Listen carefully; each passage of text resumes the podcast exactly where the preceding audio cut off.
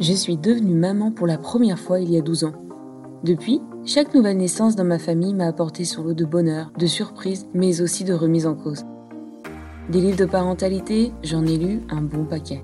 Des erreurs, j'en ai fait aussi un bon paquet. Et mon meilleur outil, ça a toujours été mon intuition. Ça valait ce que ça valait. J'aurais adoré avoir une vraie boussole.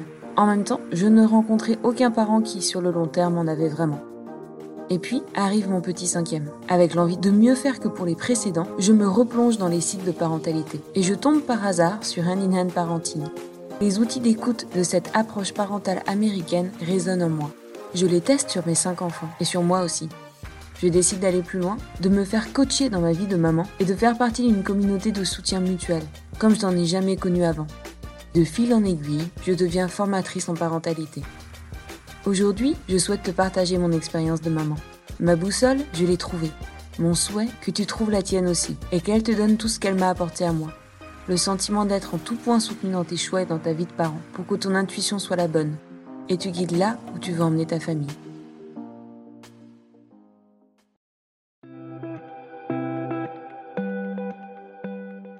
Quand on commence à se questionner sur le genre de parent qu'on aimerait être avec son enfant, souvent on tombe sur pas mal d'injonctions qui visent à expliquer comment se comporter face à son enfant. Les choses à faire, les choses à ne pas faire, les choses à encourager, les choses à freiner. Et de mon expérience, assez rarement, on parle des parents et on parle de nous. Réussir à répondre à toutes ces injonctions demande au final d'être un petit peu un super-héros ou un génie. Et aujourd'hui, c'est de ça dont je voudrais te parler. Dans l'éducation positive, il y a énormément de belles choses à prendre. Certains ont pointé les limites également du système. Je reviendrai là-dessus peut-être dans un prochain épisode. Mais pour l'instant, je voudrais me concentrer sur maintenant qu'on est assez clair sur ce qui est positif pour l'enfant, sur ce dont l'enfant a besoin pour grandir, s'épanouir et devenir ce qu'il est amené à devenir, comment être les parents dont il a besoin? Dans l'approche indinaine, le socle de tout ce qu'on enseigne aux parents ne concerne pas l'enfant. Ça peut paraître un petit peu paradoxal, mais ça concerne les parents. En particulier, il s'agit d'un outil qu'on appelle le partenariat d'écoute. Alors, ce nom, je te l'accorde, est un petit peu barbare, il fait un petit peu, euh, un petit peu précieux. Mais au final, il décrit une réalité très très simple. Essaye de faire le point dans ta vie du nombre d'occasions que tu as dans ta vie quotidienne de pouvoir parler en cœur à cœur avec une personne de confiance sans te faire juger, sans recevoir des conseils non sollicités, en toute confidentialité et avec la conviction que cette personne pourra au définitif t'apporter quand même quelque chose. Ce que je viens de te décrire, c'est les conditions qui font que derrière, au quotidien, on peut vraiment avancer dans notre vie de parent. Et ce que je, viens de te décrire également, c'est ce qu'on appelle à hand in hand un partenariat d'écoute. Alors on aurait pu appeler ça aussi un duo d'écoute, un duet. Euh, il y a plein de noms qu'on aurait pu choisir. En anglais, le nom c'est listening partnership, et c'est pour ça qu'on l'a traduit de façon très littérale pour expliquer une réalité très simple, le fait que, dans nos vies, il est essentiel de pouvoir avoir une personne à qui se confier et à qui pouvoir, avec qui pouvoir se mettre un petit peu à nu au niveau de notre trop-plein émotionnel. La première fois que j'ai parlé de ça à mon mari, il m'a expliqué que, en fait, il comprenait pas pourquoi j'aurais besoin d'avoir un autre partenaire d'écoute que lui-même. Et la raison est très simple. C'est que, autant avec mon conjoint, je n'ai aucun souci à partager des problématiques liées à mon travail, à mon activité de formatrice en parentalité, à ce qui peut se passer dans mon cercle d'amis, autant les choses se corsent un petit peu quand je commence à vouloir évoquer des sujets liés à nos enfants, à notre couple, etc. Il est impossible dans ces cas-là de lui demander de jouer le rôle du l'écoutant, de l'écoutant neutre qui ne va pas juger et qui ne va pas conseiller.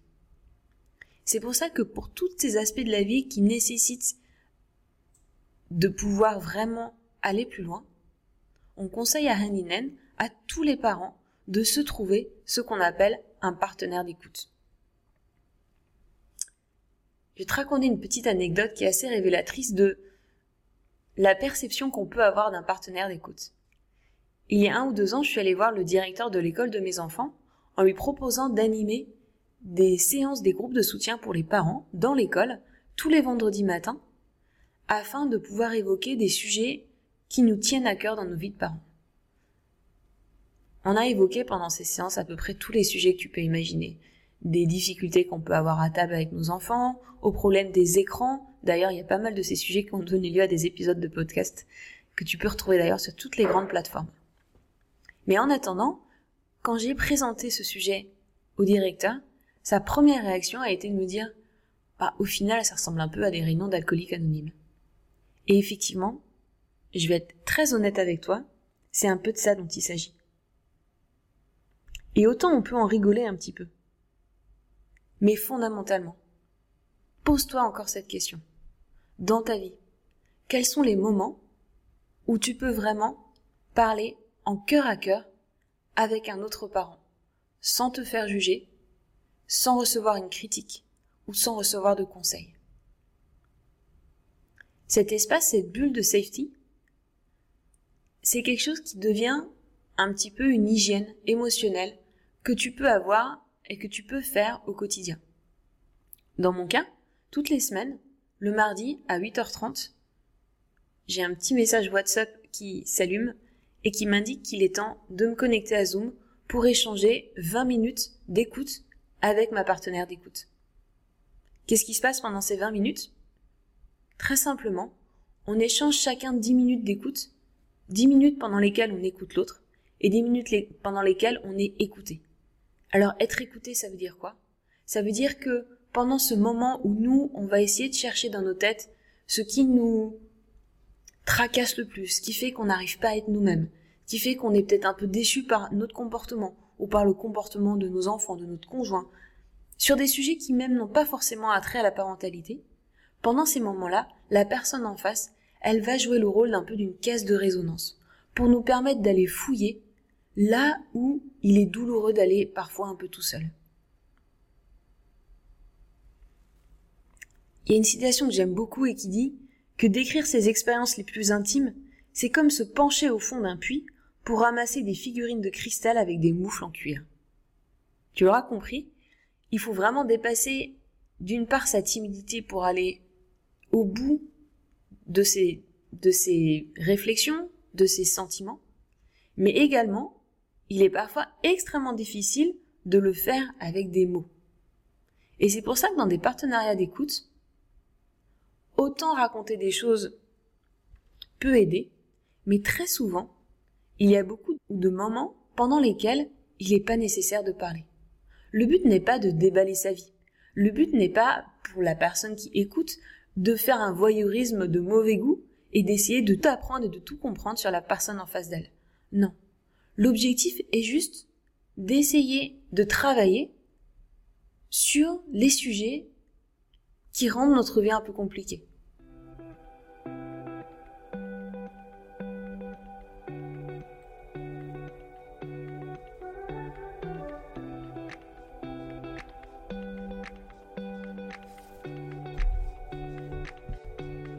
Alors parfois, ça implique des mots, ça implique des récits.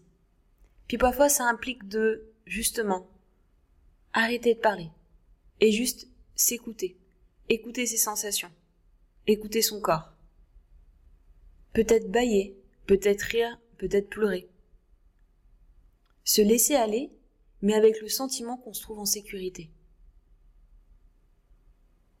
Il n'y a pas forcément besoin d'avoir un thérapeute en face de nous pour travailler sur ces tensions de la vie quotidienne.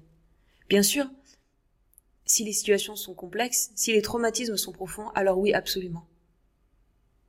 Mais il y a tellement de choses qu'on peut faire juste à deux parents, comme ça, en échangeant ces moments d'écoute, en toute confidentialité et en toute régularité. L'objectif n'est pas de le faire une fois et dire ok c'est bon maintenant j'ai vidé mon sac, je passe à la suite. Non, Le but, c'est d'instaurer une confiance et une sécurité sur la durée. Ça implique de trouver une personne avec qui, de semaine en semaine, on va se retrouver à heure fixe pour parler des sujets qui nous tiennent à cœur. Et d'une semaine à l'autre, il ne s'agira pas de dire à la personne alors ça s'est fini comment ton histoire avec ton enfant ou avec ton mari? C'est pas le point. La personne qui va parler parle du sujet du jour qui l'intéresse et qui lui tient à cœur. L'objectif n'est pas d'avoir un récit complet avec début, fin, conclusion, ou d'essayer de monter un raisonnement logique, euh, thèse, antithèse, synthèse, c'est pas le point. Le point, c'est vraiment de se concentrer sur soi et d'essayer d'aller voir les choses qui en soi nous bloquent. J'ai une collègue instructrice, à chaque fois qu'elle commence un temps d'écoute, elle se met à bailler. Alors c'est pas le signe qu'elle s'ennuie, pas du tout. C'est le signe que son corps se met dans un état où enfin elle va pouvoir passer dans un mode d'introspection. Il y a plein de choses à apprendre sur le partenariat d'écoute. Et dans cette série de podcasts, je vais essayer de te donner des pistes pour comprendre les bénéfices, mais aussi pour te lancer et pour oser y aller. Parce que c'est pas évident. Et pourtant, on en a terriblement besoin.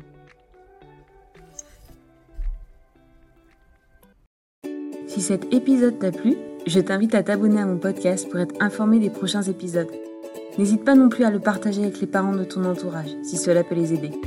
Et si enfin tu souhaites en savoir plus sur les outils d'écoute de l'approche parentale Hand in Hand Parenting, je t'invite à me suivre sur Instagram ou Facebook à Hand in Hand avec Sophie.